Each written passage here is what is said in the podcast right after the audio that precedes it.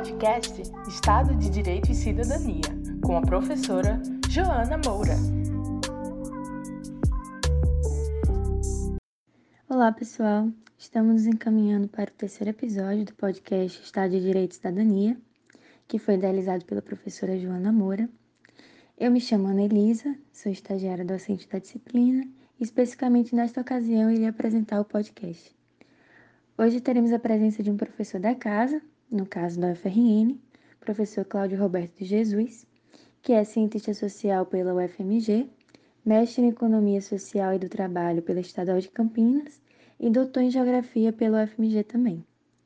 O professor Cláudio tem pesquisas na área do associativismo urbano, políticas públicas, relações de trabalho e segurança pública, além de informalidade, consumo, sociologia urbana, dentre outros temas.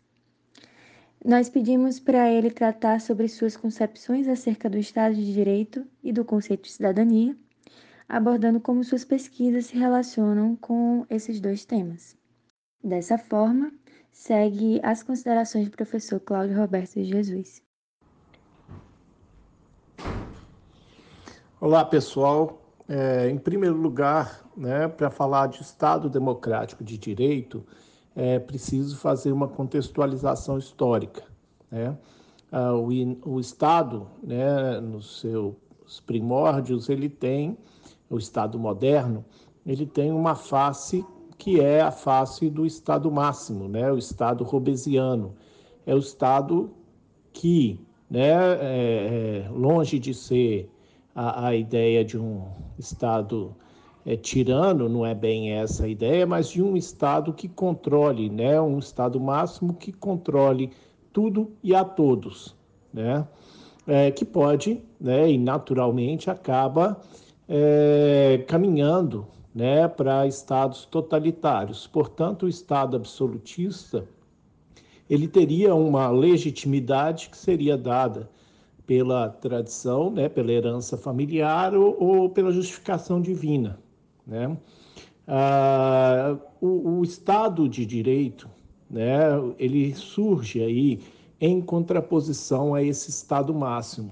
Portanto, a primeira face do Estado de Direito é o Estado liberal, né, o Estado que vai, em grande medida, lutar, né, é, é, mostrar aí né, a luta de uma classe emergente que é a burguesia nascente, o, o populacho na época, né?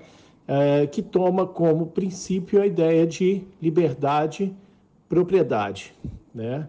É, então, o fundamento do Estado de Direito ele vem no sentido de uh, construir né, uma instituição que possa uh, e aí pensando bem na, nas proposições de John Locke, que ele possa né, uh, se, se colocar como a, a instituição né, que está acima dos interesses particulares, que possa resolver os conflitos particulares, uh, mas que, na verdade, ele está submetido né, à, à, vontade geral ou, ou à vontade aí, uh, do cidadão. Né? Inclusive, é um estado é, em que há uma certa desconfiança. Né? Por isso, ele é submetido a outras forças. Né?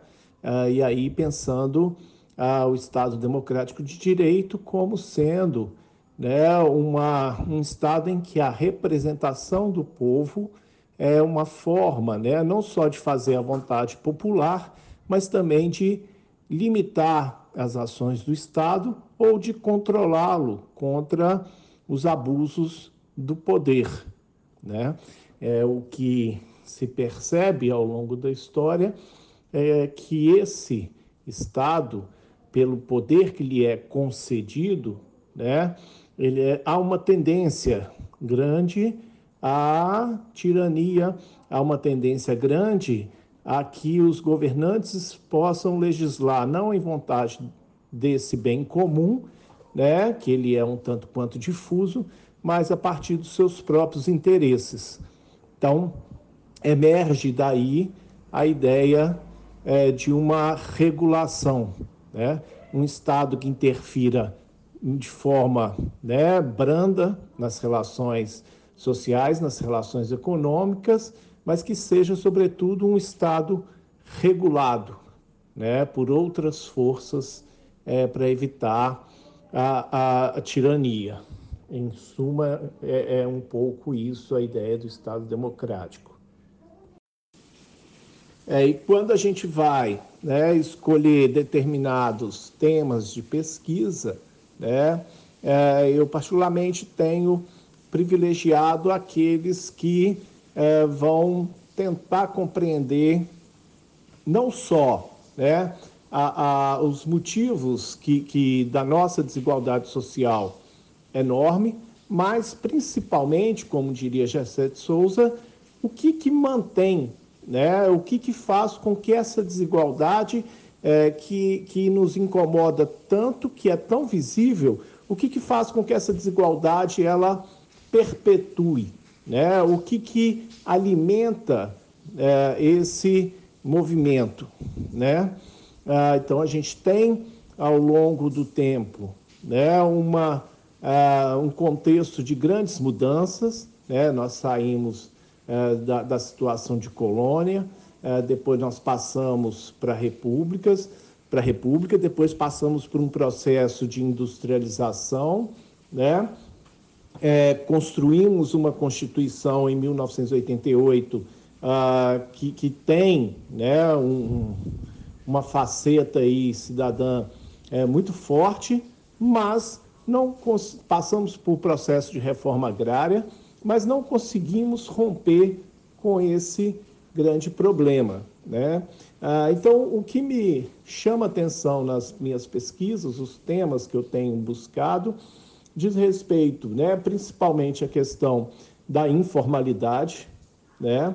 É, essas pessoas que estão à margem da sociedade, elas têm que se virar de alguma forma, né? e a informalidade, ela revela muito é, disso que Gessé de Souza chama de subcidadania, né? É, o, o, informal é, abriga aí uma quantidade enorme né, de trabalhadores né, é, que procuram se virar da, das mais diversas formas e que não tem necessariamente reconhecimento social, né? É, por outro lado, né, a gente tem o informal, o ilegal e o ilícito. Né? As relações ilegais e ilícitas, elas também são é, reveladoras desse problema que a gente tem é, de uma cidadania que é extremamente restrita a uma parcela da população que é, em grande medida, minoritária. Né? Ah, então, essa, essa massa de pessoas que acabam né, é, transitando aí pela, pelos territórios da é, ilegalidade, dos ilícitos, é, elas também estão cada vez mais né, excluídas é, desde o seu nascimento é, da, da, condição básica da cidadania, que é acesso a, a direitos. Né? Vide como que os pobres são tratados né, na, na, nas periferias. É, veja a letalidade né, policial, a, a, o número de, de pessoas presas né, e, a sua, e o seu perfil que a gente conhece bem. Né? São pretos, pobres, jovens é, e, e, com pouca escolaridade. Ou seja, nós estamos falando de pessoas que não têm acesso ao básico, né? É, e, e, aí isso compromete muito é, a construção da, da nossa cidadania. E a gente tem diversos arranjos aí, né, que, na verdade não conseguem é, fazer com que essa sociedade tenha uh, uma homogeneidade, numa cara de nação. É por aí. Junto com o Estado de Direito surge também é, o cidadão, né? o homem livre, né? e a palavra liberdade é, ela é um tanto quanto cara, né? é, essa liberdade no, no liberalismo, é, ela implica né, a liberdade à vida, o direito à vida, a propriedade, né, a liberdade de empreender, é, e precisa ser contextualizado também, né, no contexto liberal, isso é, significa né, a liberdade é, de si mesmo, né, da, de, de poder escolher e fazer as suas ações, a propriedade sobre si, né, que não é mais o, o servo, né, já não é mais uma pessoa sujeitada né, à nobreza, ao clero, né, e, e o cidadão ele vai é, se colocar aí né, numa relação é, de igualdade, que o Estado é fundamental né, para garantir essa igualdade. Né? A, a, igualdade perante a lei é o princípio da cidadania. Né? Todos são iguais, não há uma diferenciação por cor, por sexo, por raça, né, por religião. É, esse princípio né, ele, ele vai forjar aí a cidadania moderna. Né? Se por um lado ele se coloca é, como um, um, um, princípio formal, né? historicamente a, as revoluções, os movimentos né, dos sindicatos, as lutas políticas vão gradativamente ampliando essa ideia da cidadania. Então, a cidadania é um conceito em formação, né? A cidadania implica aí né, na construção de uma uh, igualdade ampla e restrita entre os seres humanos, uh, que na prática é um tanto quanto complicado, né? A gente vê é, que desde a, a, a, época da Revolução Inglesa, é, a Revolução Norte-Americana, os movimentos é, de libertação das colônias, né? Ah, esse, essa busca por uma igualdade, ela implica também na exclusão de certos grupos, né?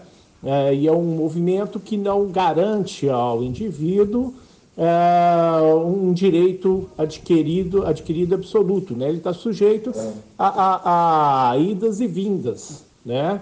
Ah, então, é, a, a, cidadania, ela é uma construção né, que vai avançar, principalmente após a Revolução Industrial, né, e, e, e efetivamente a industrialização e a urbanização, que não são sinônimo, né, é, contribuem de forma ah, importante né, ah, para a formação desse cidadão.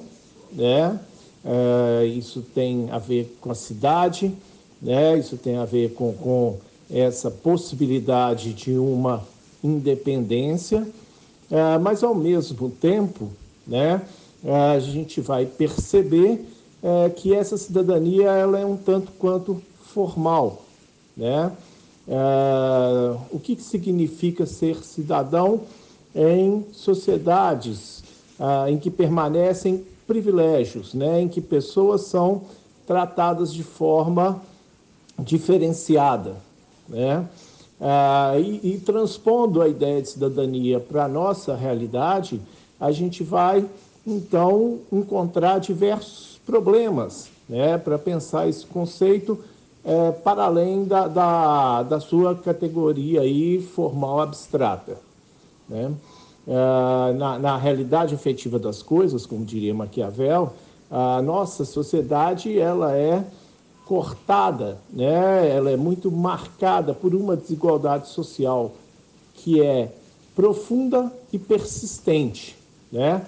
É, e ela se revela aí nas mais diversas formas, não só do ponto de vista das relações de trabalho, onde você tem né, a, a uma relação desigual entre os donos, os proprietários e os assalariados, né, o operariado de uma forma geral, mas principalmente na nossa sociedade, ah, em que né, se, se esse operariado ele vai ser incorporado gradativamente como cidadão através é, da, da, legislação, né, ou seja, o Estado de Direito aí é, atuando de forma a incluir as pessoas, né?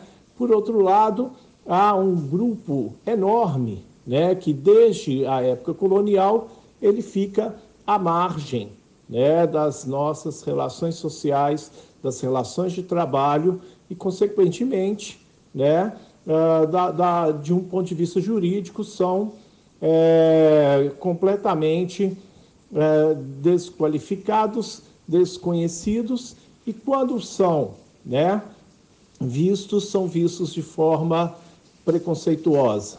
Né? Toda uma construção dessa marginalidade. Né? A gente no grupo é, Violência, Trabalho e Legalismos, né, do, do Departamento de Políticas Públicas, a, a gente tem se debruçado sobre essas questões. Né? Afinal de contas, a violência né, ela é, é uma faceta né, que revela a nossa dificuldade de estabelecer uma cidadania no Brasil que possa incluir né, a, a maior parte da população. O que a gente vê é que a boa parte da violência é, no nosso país ela está relacionada a condições precárias de vida, mas vai muito além disso, né? Está é, tá relacionada com um Estado que não garante os direitos fundamentais e que, em grande medida, penaliza, né, através do controle é, e da, da, de uma é, punição né, é, exacerbada os indivíduos que estão à margem dessa sociedade. Portanto, pensar a cidadania no Brasil é, antes de tudo, um desafio de pensar a possibilidade né, de construção de uma nação de iguais, é, ou seja, romper com essa fissura social enorme né, que nos marca. Nós gostaríamos de agradecer a participação do professor Cláudio Roberto Jesus e suas maravilhosas considerações. Gostaríamos de dizer que, infelizmente, essa semana não teremos o é, Dicas da Quarentena, uma vez que estamos sem criatividade, mas convidamos vocês a compartilhar no grupo se tiverem algum tipo de dica do que fazer na quarentena, algum tipo de expressão artística que vocês tenham encontrado e achem interessante. Muito obrigada, um bom dia e até a próxima segunda.